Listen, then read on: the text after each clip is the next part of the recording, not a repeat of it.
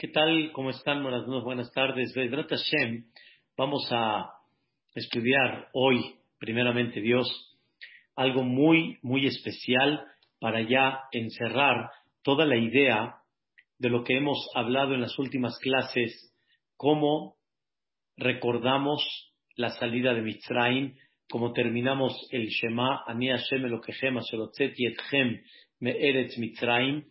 Por otro lado, cómo debemos de, inyectar en nuestro corazón y sentir con una claridad todos los fundamentos que aprendimos en Kriyat Shema, en el Shema Israel, que sobre eso dijimos de Yatziv, de Nahon, de Kayam, de Yashar, cómo debemos de sentir la ayuda, la, el escudo, la salvación de Am Israel y de cada uno en forma particular durante toda la vida, que fue la parte que estudiamos ayer, Esdrata, Boteno, Atahume, Olam, la ayuda de nuestros patriarcas, tú siempre has sido a ellos y a todas las futuras generaciones, como Dios está presente, como Dios está cerca de Am Israel y ver que de las maravillas y los milagros que Dios hizo de Mitzrayim, debemos de sentir siempre una esperanza y debemos de sentir que todo se puede lograr y todo depende mucho de la fe hasta cuánto la tengamos en una forma muy, muy clara, pero muy, muy clara, y con esto la persona puede comenzar a caminar, la persona puede comenzar a tener en su vida una perspectiva y una visión que, lo va a que le va a dar soporte para todo lo que llegue a pasar y de alguna manera le va a dar siempre optimismo y entusiasmo para todos los momentos de su vida. Pero hay que trabajarlo todos los días y quedamos que de eso luego, luego te unes con Dios, te conectas con Dios y de inmediato que tienes que hacer, pedir. Hashem Sefatay Tiftach. Quiero definir que todo esta última parte, esta última bendición, antes de empezar la amidad, es eh, conectarte con Dios, pero es más que eso, es el encuentro con Dios. Haz de cuenta que te estás encontrando con Él. Así como, por ejemplo, estábamos platicando en la mañana, así como, por ejemplo, en una película. En una película, la persona de alguna manera se mete en esa película y va viviendo cada detalle y de alguna manera se va inspirando, lo hacen reír, lo hacen llorar, lo hacen de repente eh, temblar, de repente el corazón está latiendo, ¿qué va a pasar? Así, metiéndose en la película, de la misma manera la persona se puede meter en una película todos los días de lo que fue la salida de Egipto, lo que ha sido Dios para Am Israel durante todas las generaciones, pero necesitamos visualizarlo, así como la persona tiene la imaginación y esa imaginación la usas para muchas cosas en la vida, utilízala para, para lo que realmente te va a dar vida. Utiliza la imaginación para lo que te va a provocar un encuentro con Dios. Y aquí viene el tema que Vedrat Hashem quiero platicar con ustedes, Hashem. Hay un Nachmanides al final de la perashá de Bo, que justamente es la perashá cuando Am Israel salieron de Mitzrayim, dice el Nachmanides, quiero que sepas que no nada más el propósito de los milagros y las maravillas fueron para darle al Am Israel el mensaje que Dios es todopoderoso. No nada más es para que veas la grandeza de Dios y confíes en Dios y de alguna manera sientas siempre una esperanza para salir adelante en tu vida. No nada más eso. Dice el Ramban, el Nachmanides, de los milagros grandes tienes que aprender los milagros ocultos. ¿Qué significa? Dice el Nachmanides, pensamos nosotros que hay una naturaleza y que Dios controla esa naturaleza y él puede hacer lo que quiera con esa naturaleza. Sin embargo, dice el Nachmanides, la finalidad principal de la salida de Egipto es que la persona capte que no nada más Dios eh, intervino en esa naturaleza, sino Dios dirige esa naturaleza. Dios dirige esa naturaleza significa quiero que veas que todo lo que pasa de forma natural también es la mano divina y también hay una supervisión divina en esa naturaleza que tú ves. Dice el Nachmanides estas palabras, de, las, de los milagros abiertos que viste y que platicas, tienes que reconocer por los milagros ocultos. Esto significa que la persona tiene que comprender que toda la salida de Mitzrayim es y fue como un, un ejemplo para que veas a Dios dentro de tu vida natural y que no pienses que las cosas se conducen de forma natural y cuando Dios quiere interviene y cuando Dios quiere Él pone orden, no, sino todo lo que sucede de forma natural también se considera un milagro. Y la diferencia entre milagro y no milagro es la siguiente. Milagro es lo que no ves día a día y por eso piensas que es un milagro. Y naturaleza es lo que tú ves día a día. Si tú estuvieras acostumbrado a ver un árbol que saca zapatos, pero ya lo ves y todos los días lo ves, para ti ya no es un milagro. Ya, entiendes de que existe un árbol que fabrica zapatos. Pero como no lo ves, entonces cuando lo llegues a ver, ¿qué dices? ¡Wow! Esto es un milagro. Pero quiero que te des cuenta, dice el Nachmanides, que de los milagros entiendas que también la naturaleza misma es un milagro. También la naturaleza no tiene un sentido, sino nada más lo que estás acostumbrado a ver. Por eso hay un dicho que escuché hace varios años que dice así, lo imposible puede ser, perdón, lo posible realmente es imposible y por lo tanto lo imposible puede ser posible. O sea, lo posible, lo que es natural, realmente es imposible. No tiene un por qué tiene que ser así y por lo tanto lo imposible puede ser posible. Esa es la idea principal y es lo que el Nachmanides quiere que aprendamos de la salida de Mitzrayim. Señoras y señores, no pedimos en la amidad justamente milagros, sino nos dirigimos a aquel que conduce esa naturaleza.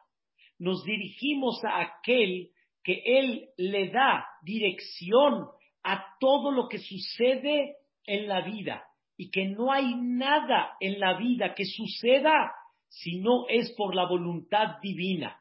Y por lo tanto te vas a parar a la amidad a pedir también esa naturaleza. Les voy a dar un ejemplo, un ejemplo así, muy sencillo. Tú pides Parnasá, pero si Baruch Hashem la Parnasá va bien, normalmente la tendencia de la persona es no pedir cuando estoy bien. No voy a pedir parnasá cuando mashallah las cosas están bien. Pero si tú entiendes que la parnasá viene de Dios y que también esa parnasá fue manejada por Dios, automáticamente no vas a dejar de pedir que Dios te mantenga esa parnasá, que Dios no te quite esa parnasá porque realmente lo que tienes no fue por tu capacidad, no fue por tu astucia, porque hay mucha gente que tiene capacidad y tiene astucia y no tiene, sino tienes porque Dios quiso que tengas. Y el que no tienes porque Dios no quiere que tenga. Y cuando una persona comprende esta situación, automáticamente, escuchen bien, nunca va a dejar de pedir, nunca va a dejar de pedir. Voy a dar otro ejemplo. Una persona piensa que respira porque es natural respirar. es natural. Y cuando Dios no lo quiere, una persona empieza a tener un problema en sus pulmones, entonces ahí es cuando pide, ahí es cuando le dice, Dios mío, cúrame el pulmón. Pero dice Dios, espérame un minuto, y cuando el pulmón funciona por sí solo, ¿qué pensaste? ¿Que funciona porque funciona porque así sin la, la intervención de Dios funciona? No, también funciona porque yo le estoy dando funcionamiento a ese pulmón y por lo tanto nunca vas a dejar de pedir que Dios siga bombeando la bomba para que haya aire, para que haya oxígeno, para que el pulmón funcione, etcétera. Es algo maravilloso lo que estamos explicando el día de hoy. No hay nada que sea natural, sino dentro de esa naturaleza también Dios está detrás. Y por lo tanto, aún en las cosas que aparentemente no necesitas, vas a pedir por ellas porque sabes que lo que se ve natural no es natural, sino realmente hay una mano divina. Con esto quiero explicar algo increíble. Voy a agarrar el libro nada más.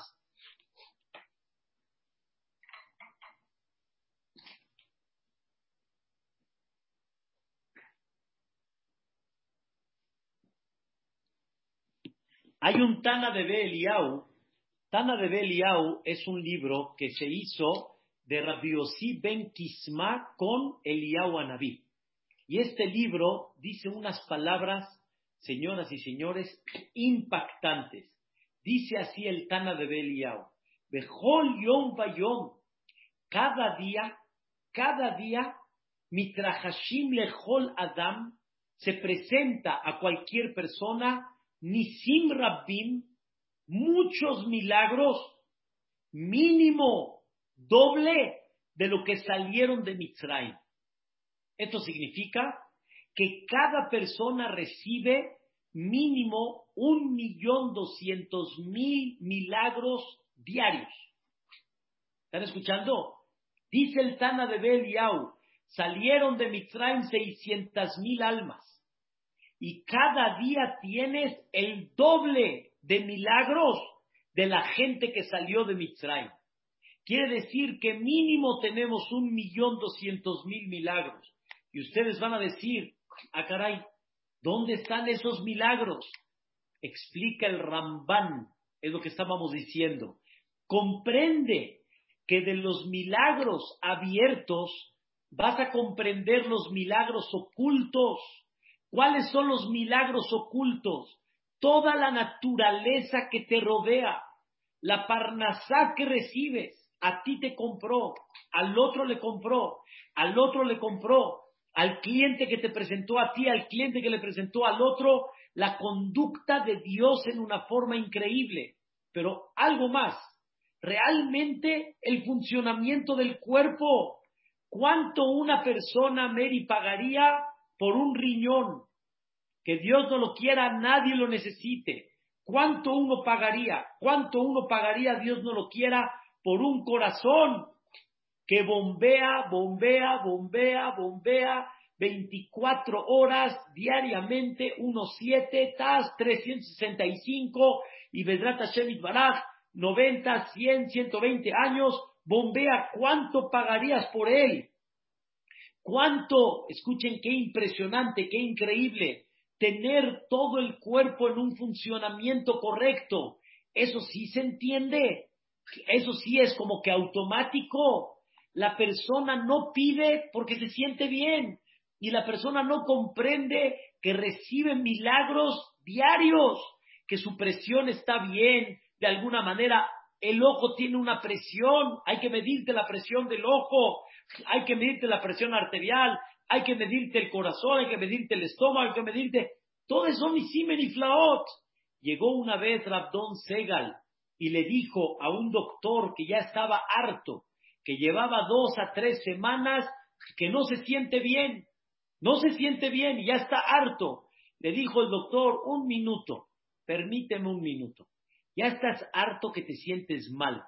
Dice el doctor, si supieras que para sentirse bien, todas las cosas que se tienen que conectar para sentirse bien, es milagro que te sientes bien. Cuando no te sientes bien, es lo normal, dice. Esto tendría que ser lo normal, porque tantas cosas se tienen que unir que para que esté perfecto es un milagro que te sientas bien. No estás entendiendo el milagro tan grande. Y escuchen qué interesante. Hablé con una señora Shabbat y le, dice, y le dije, ya cálmate, ya tranquilízate. Está así como en pavor con el tema de, con el tema de, la, de la corona, del virus. Y le dije, cálmate. No hay duda que te tienes que cuidar, pero cálmate. Le dije, tú tienes idea cuántos virus están volando, cuántos microbios están volando en el aire, en la comida, en el cuerpo. ¿Tienes idea cuánto hay? ¿Tienes idea cuánto tu cuerpo, el, el, el, lo que es el, lo que es la inmunidad de la persona, ¿tienes idea cuánto trabaja la inmunidad del cuerpo para evitar cualquier cosa? ¿Tienes idea lo que es? O sea, hay tantas cosas que no tienes idea lo que tu cuerpo pelea para que no. Y de alguna forma tú dices, me siento bien. No tienes que pedir, no, Baruch Hashem, me siento bien, Baruch Hashem, me siento bien. No tienes que pedir. No tienes idea lo que Dios hace para que estés bien. Lo que Dios hizo para que estés bien. Lo que Dios te protegió para que estés bien. ¿Tienes idea los, la atmósfera, las capas que hay que te cubren del sol? Del sol. en el coche tenemos un quemacoco. Me preguntó un nieto, ¿por qué le llamas quemacoco, abuelito? Le dije, porque quema el coco. Le dije, quema el coco. Le dije, ¿quieres ver? Abrí el quemacoco a mediodía, el sol. ¡Ah! Acá. Eh, quema el coco. Pero uno no entiende lo que realmente Dios nos protege de ese sol. Hay una atmósfera y hay unas capas que protegen a la persona y tú no pides sobre ellas, no entiendes los milagros que Dios te está haciendo en cada momento. Hay un jajam, jajam de veras, Talmid jajam, sabe muchísimo, pero se metió mucho también en la parte científica y tiene cosas maravillosas de lo que en el mundo suceden, pero escuchen bien, pero no suceden. O sea, tendrían que haber sucedido, pero no sucedieron. Dice el Tana de Beliau, no tienes un milagro, dos, tres, tienes más de un millón doscientos milagros diarios, diarios, que no tienen lógica lo que realmente sucede y tienes que ver la mano de Dios dentro de eso. Dice el Nachmanides, repito, ese es el propósito de la salida de Mitzrayim que entiendas no nada más que Él es capaz de todo, no nada más lo que Él quiso, lo que Él hizo en el mundo para ti, no nada más lo que Él te ama y te quiere, más que eso todavía. Dentro de lo grande tienes que ver lo chico, tienes que ver lo increíble. Escuchen qué cosa tan interesante. Un joven, su papá, le empezó a platicar en la noche del ceder los milagros y las maravillas que Dios hizo cuando partió el mar. No sé si saben ustedes, Dios hizo 50 milagros cuando partió el mar. 50 milagros, aparte de todo lo que hizo en la salida de Mitzrayim. Le preguntó el hijo al papá, le dijo estas palabras. Vean qué interesante. Le dijo el hijo al papá, no entiendo por qué la gente se asombra que Dios partió el mar, hizo 50 milagros. ¿Quién fabricó el mar? No él. No él fabricó el mar. Pues claro que él es dueño y él puede hacer lo que quiera. Vean qué pregunta de un joven inocente, sencilla. Es como si le dicen al, al sastrero que él no puede agrandar o no puede achicar. Pues claro que puede, si él lo hizo ay, mira, agrandó ya como, yo muchas veces cuando llego a comprar un traje, muchas veces digo, no, no lo puedo arreglar. No, sí, señor, sí lo podemos arreglar. Se lo adaptamos más grande, más chiquito, le acortamos acá. O sea, como que, espérate, ubícate, eres el que lo hizo. Pues claro que lo puede hacer. El, el fabricante puede hacer lo que él quiera. Esto, queridos hermanos, le preguntó el jovencito al papá. No entiendo qué se asombran que Dios partió el mar. ¿Por qué no va a partir el mar si es el que lo fabricó? Contestó el papá algo fascinante. Escuchen, te voy a dar un ejemplo, le dijo el papá. Imagínate un, este, eh, escultor que hizo un caballo, un caballo, pero hizo el caballo como tipo el museo de cera, un caballo muy original, muy original, pero increíble. Y este escultor estaba tan impactado del caballo que hizo, tan original, que lo sacó a la calle para que la gente lo vea. ¿Y qué creen, señoras y señores? La gente pasaba y nadie hacía caso al caballo. Nadie hacía caso. De repente esta persona, este escultor le dijo, no, no entiendo, es una maravilla lo que hice. Y la gente no se sorprende. Se acercó con uno y le preguntó, ¿cómo? ¿No estás viendo la maravilla? Y le preguntó, ¿cuál? ¿Cuál maravilla? ¿Cómo ve el caballo? Le dice, sí, hay muchos, hay muchos. ¿Qué, qué quieres que le vea al caballo? Hay muchos caballos. Le dijo, no, este es un caballo de escultura, no es real. Le dijo, ay, no me digas, no me digas, se ve el caballo muy real. Y le dijo, y no entiendo, entonces, ¿por qué la gente no se asombra? Les dijo, le contestó, porque como se ve muy real, por eso no se asombran y pasan por alto porque dicen hay muchos caballos. Entonces el escultor se, se deprimió, dijo, todo mi trabajo, ¿a qué fue? ¿Qué creen que hizo el escultor? Agarró el caballo y lo, lo partió en dos. Lo partió en dos, separó la parte delantera, la parte trasera. ¿Para qué la hizo? Para que la gente ahora sí decía, wow, wow, caballo natural partido en dos, no puede ser. Se acercaba la gente, no puede ser. Ah. Ahora sí te diste cuenta que el caballo no era natural. Dice el papá al hijo, ¿sabes por qué Dios partió el mar? Para que te sorprendas y para que entiendas, ¿sí? Que también el mar es la mano divina. Porque la gente como lo ve de forma natural, la gente piensa que es normal. Y no, Dios tuvo que hacer un milagro en el mar para que te des cuenta que el mar en sí también es la mano de Dios. No hay naturaleza y no hay la mano de Dios. Todo es la mano de Dios. Y con esto nos vamos a parar a la amidad. Nos vamos a parar la amidad que aunque haya cosas que estén bien, como la salud, como la parnasá, como los hijos, no vamos a dejar de pedir. No vamos a dejar de pedir. ¿Por qué? Porque no hay nada sobreentendido. No hay nada que Así funciona por sí mismo. Tienes que comprender que estás lleno de milagros y maravillas. Queridos hermanos, ya lo dijimos en una ocasión, me da pena nada más destacar este ejemplo, pero hay que destacarlo. Hay gente que se sorprendió de alguna manera cuando falleció este gran hombre Samuel Ben Susan la semana pasada y la gente Mamash hizo un escándalo impactante, impactante. Y de alguna manera la gente dijo, entonces, ¿qué? ¿Así la vida cambia de la noche a la mañana? Así, así. Y hay gente que dijo, ¿cómo? Apenas hablé con él hace 20 minutos. Apenas nos vimos Shabbat. ¿Qué pasó? Y la respuesta a esa pregunta es, realmente, ¿por qué te asombras? Porque como es joven, tendría que haber vivido. Es la naturaleza. Es la naturaleza.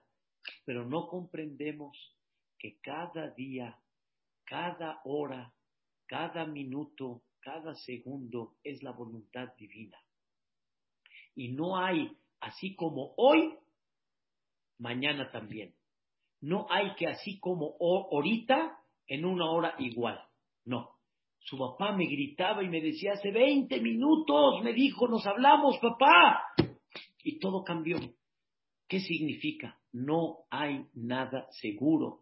Y por eso la persona tiene que pararse en la amidad y comprender que no hay milagros y naturaleza, sino de los milagros tengo que entender que también esa naturaleza está llena de milagros y el funcionamiento del corazón, de los órganos, órganos vitales y no, y todo lo que hay, vértebras, venas, músculos, todo, arterias, todo lo que hay, todo es la voluntad divina, todo, todo, y Boreolam está observando cada una de ellas.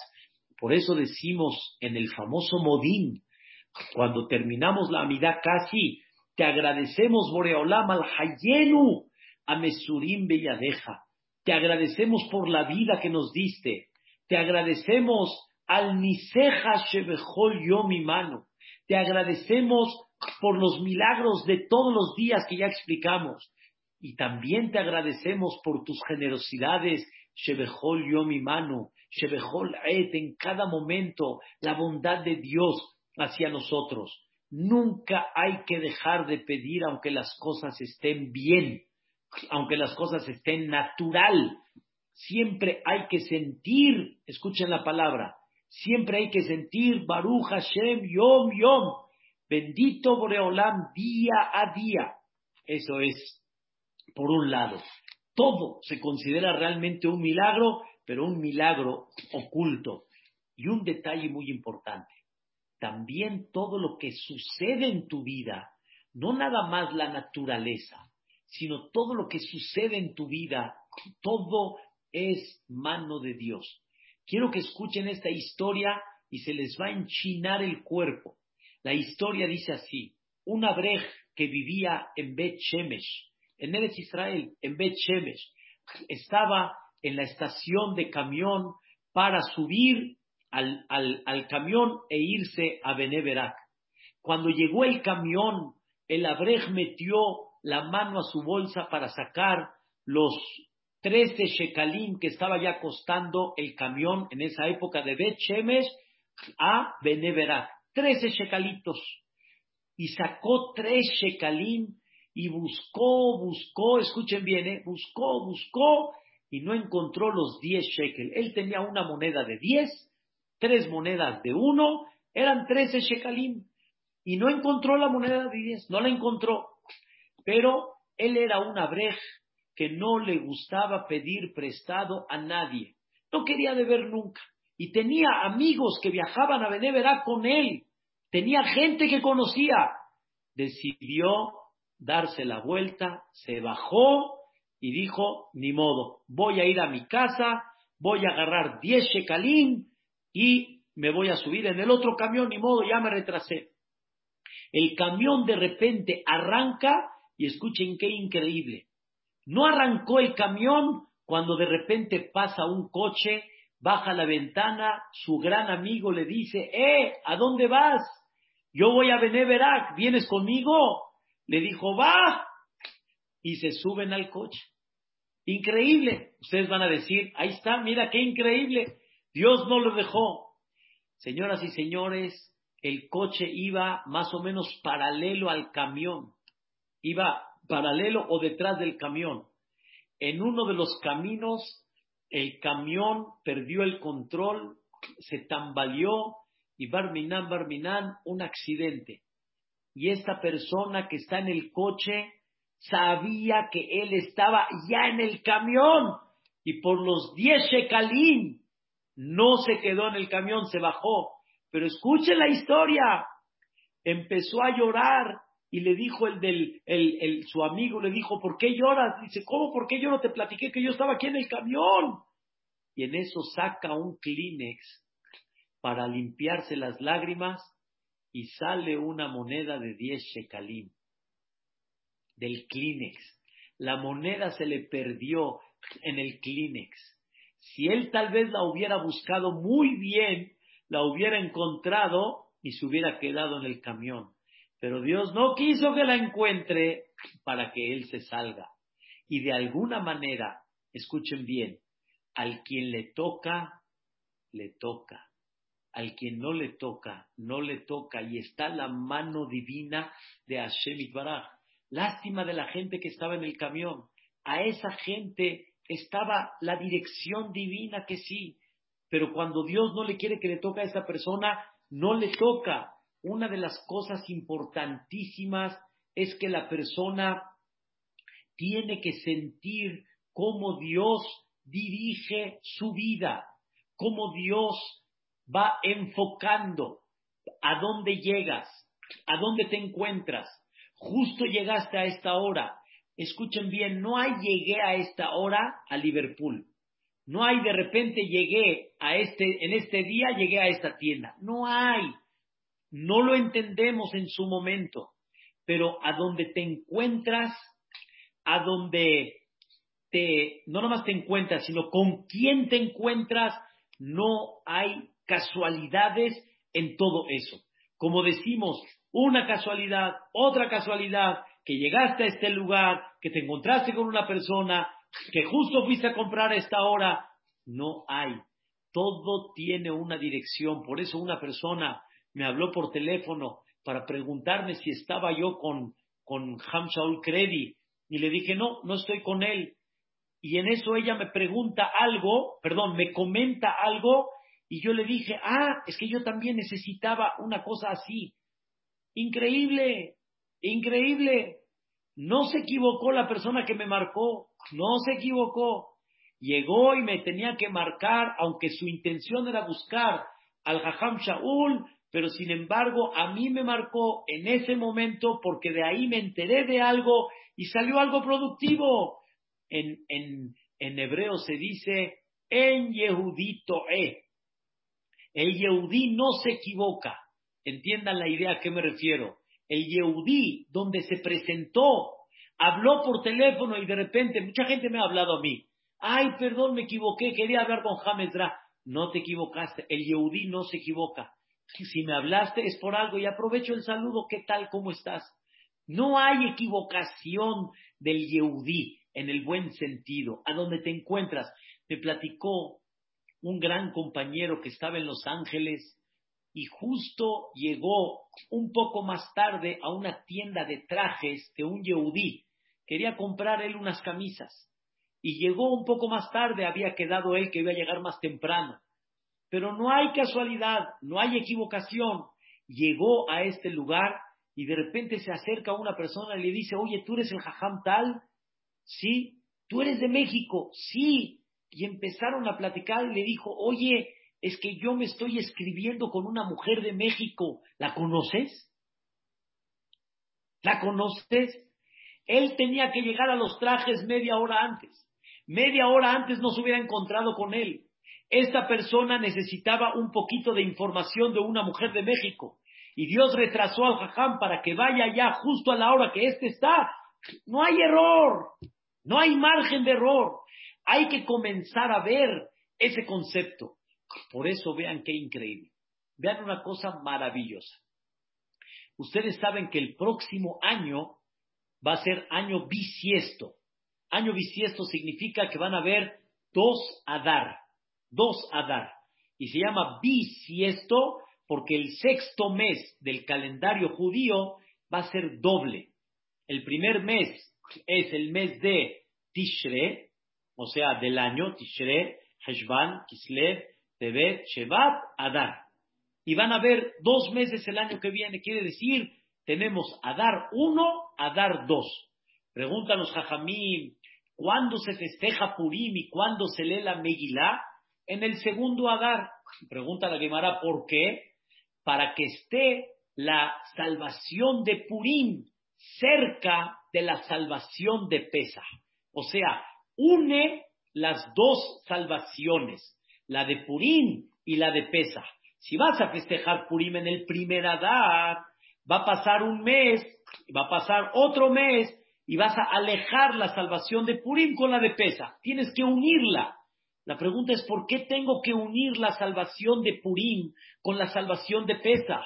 Respuesta, para enseñarte que la salvación de Purim y la salvación de Pesa es exactamente la misma. Es la misma. El que hizo milagros, escuchen bien, en Pesach es el mismo que hizo milagros en Purim, el mismito. ¿Cuál es la diferencia? Uno hizo milagros abiertos, Y los otros hizo milagros como ocultos, pero es lo mismo. No hay diferencia entre el milagro de Pesa y el milagro de Purim, porque la esencia es la misma. Dios dirige. No de repente Dios puso orden en Pesa. No. Dios dirige y dirige a ocultas y dirige de una forma abierta. Y por eso, ¿qué significa el festejo de Mitzrayim? Vivir con Dios. ¿Qué significa el festejo de Purim? Vivir con Dios. Es lo mismo. ¿Y cuál es el objetivo de toda la vida? Vivir con Dios, encontrarte con Dios y empezar a ver que no hay casualidad. De repente te metiste en un bache. No. Si lo hiciste adrede, fue tu elección propia, como el libre albedrío. Pero te metiste, no fue casualidad. Y te agarró el alto, no fue casualidad. Y de repente justo hubo un tráfico, no fue casualidad. Cada detalle que te agarra, cada detalle que sale, no hay casualidad. Y todo tiene un porqué. Y escuchen qué increíble. Hay cosas que Dios presenta y son oportunidades en la vida para tener más méritos. Te presentó a ti un pobre y no se lo presentó a otra persona. Ayúdalo. Adquieres méritos. Te presentó una mitzvah y no la hiciste, yo ahorita no tengo tiempo, yo ahorita estoy ocupado. Te la presentó. Dios no presenta cosas así nada más.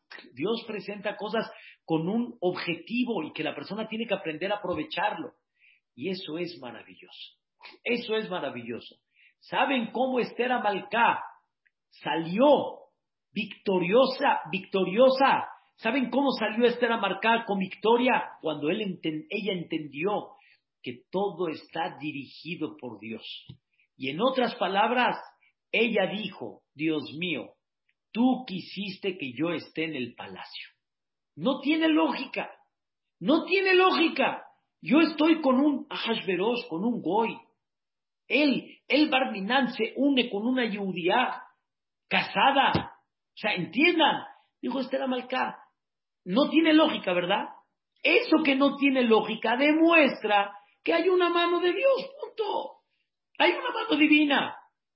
Y por eso cuando Mordejai le dijo a Esther Amalcá, quieren matar a Hashverosh, Esther Amalcá dijo, no me digas, déjame decirle al rey que lo quieren matar.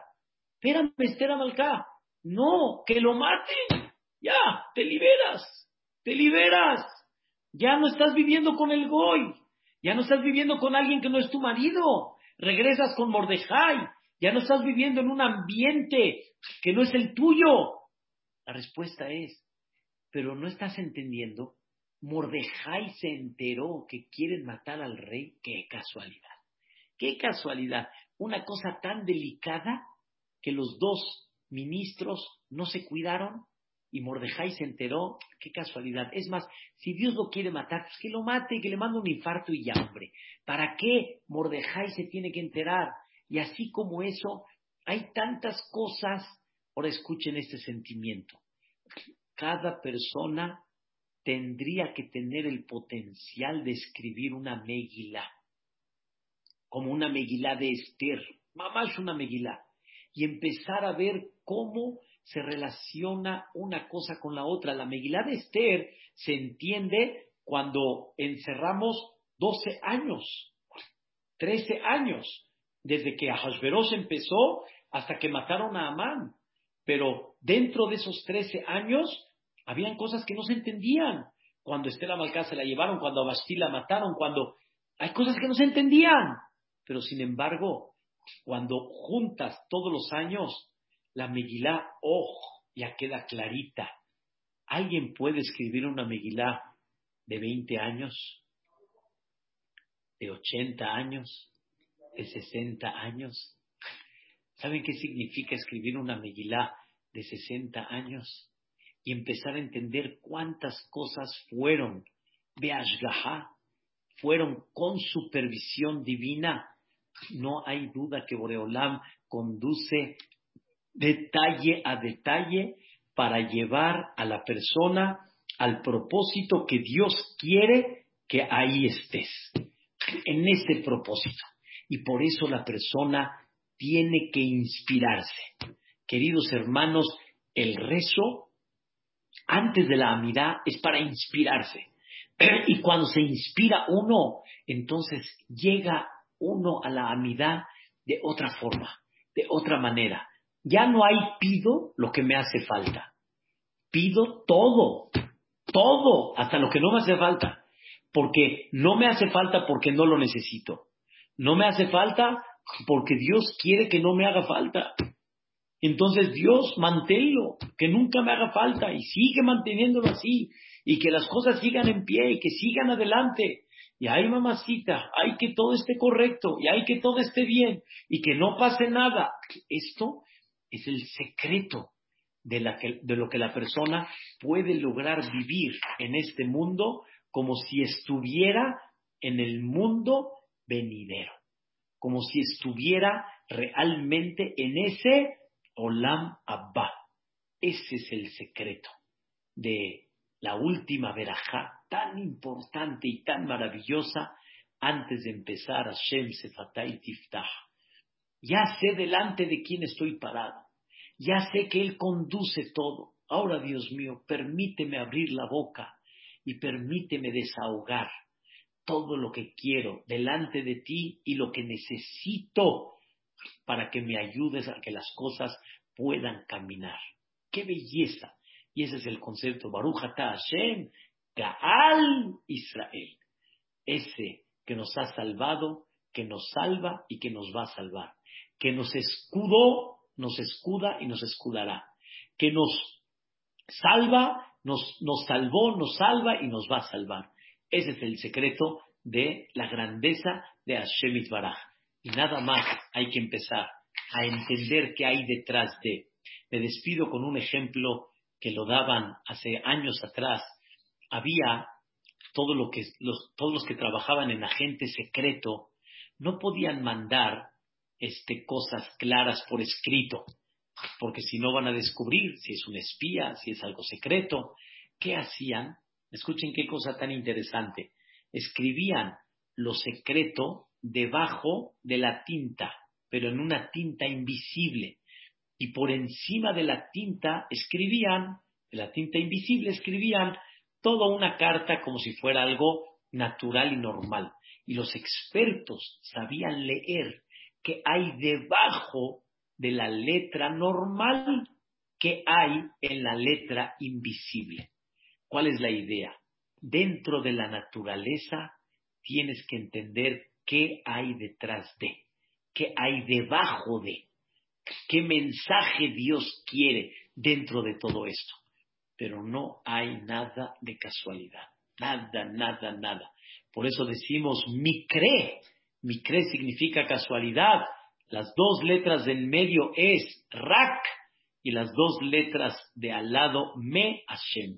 No hay casualidad, sino hay causalidad que Boreolam está provocando las cosas para que sucedan, más aparte de todos los milagros en sí de la naturaleza.